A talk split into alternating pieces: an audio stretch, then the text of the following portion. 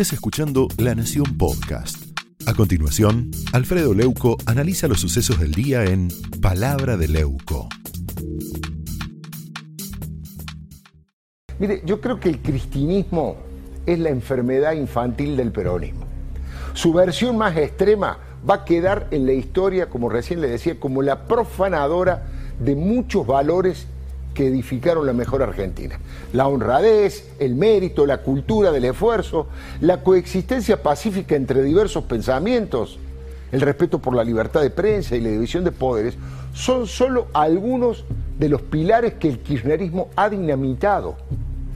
Los votos castigos en las urnas están anunciando que mucha gente comparte esta opinión, pero de todas las violaciones a estos pilares, que yo les llamo estos pilares de la identidad, hay una que me resulta especialmente imperdonable.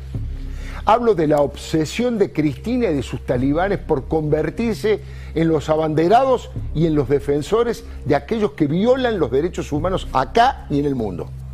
Es una patética voltereta de la historia. Este gobierno está logrando hacer añicos casi al único activo que los argentinos teníamos en el mundo civilizado. Lamentablemente nosotros, seamos sinceros, por diversos motivos, no somos muy queridos en otros países. ¿eh? Somos conocidos por ser defolteadores seriales, medio chantas algunos, alguna soberbia, algunos mamarrachos. Lo bueno que suelen destacar en el exterior son nuestros deportistas exitosos, sí, y esa creatividad individual para resolver problemas complejos. Pero hay algo en lo que éramos campeones del mundo y estos funcionarios que no funcionan nos mandaron al descenso. Insisto, casi que nuestro único activo colectivo como país era la defensa de los derechos humanos. Y el kirchnerismo dio vuelta a la taba y poco a poco nos fueron convirtiendo en los defensores de los antiderechos humanos.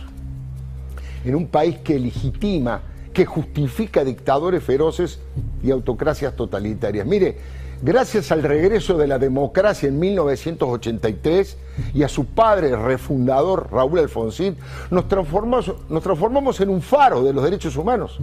El juicio a las juntas, el nunca más, despertaron admiración por esta apuesta como nación a la paz, a la libertad, a la no violencia y por supuesto, a los derechos humanos de todo el mundo y de todo el planeta.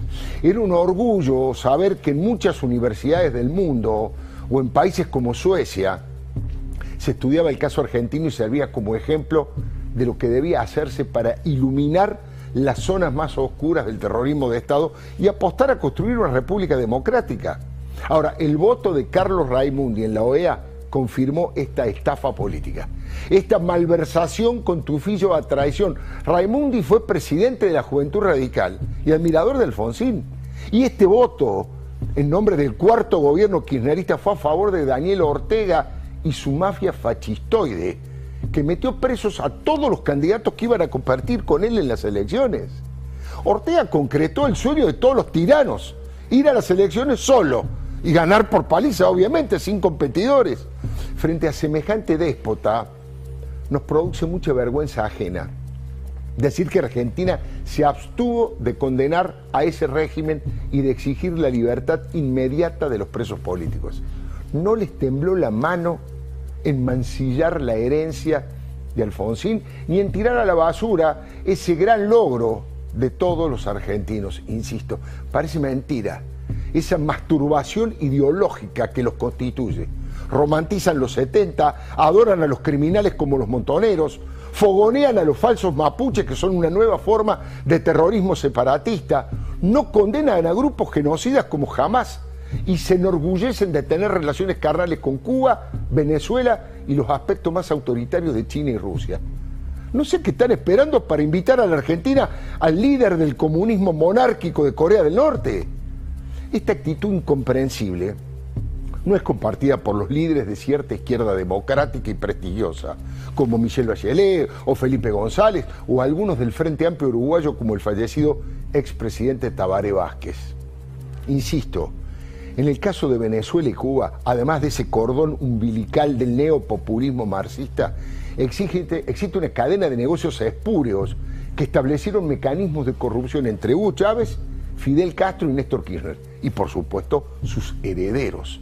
Las confesiones del ex jefe de inteligencia venezolano y el rol de Alex Saab, más las precisiones que dio el arrepentido Claudio Berti, hablan de negociados sucios por montañas de dólares. Para muestra basta un botón. Hugo Carvajal, el ex jefe de los espías chavistas, dijo que enviaron en valijas diplomáticas 21 millones de dólares para la campaña de Cristina.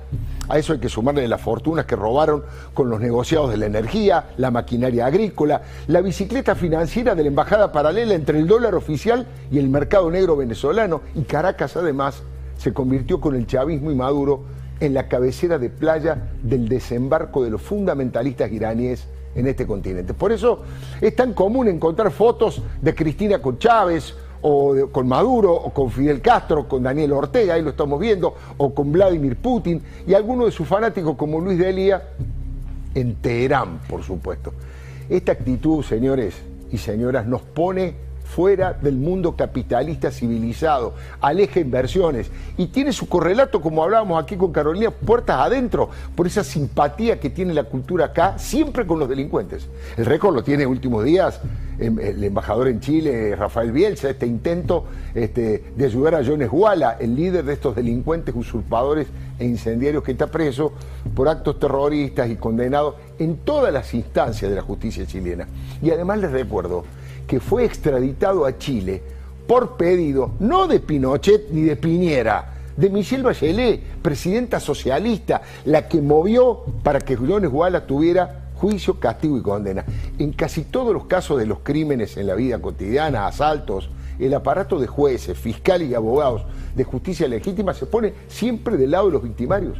Justifican todo tipo de delitos. Parece que los que violan la ley y los derechos humanos son los mejores amigos de Cristina. Y encima eso le llaman progresismo, cuando en realidad es regresismo.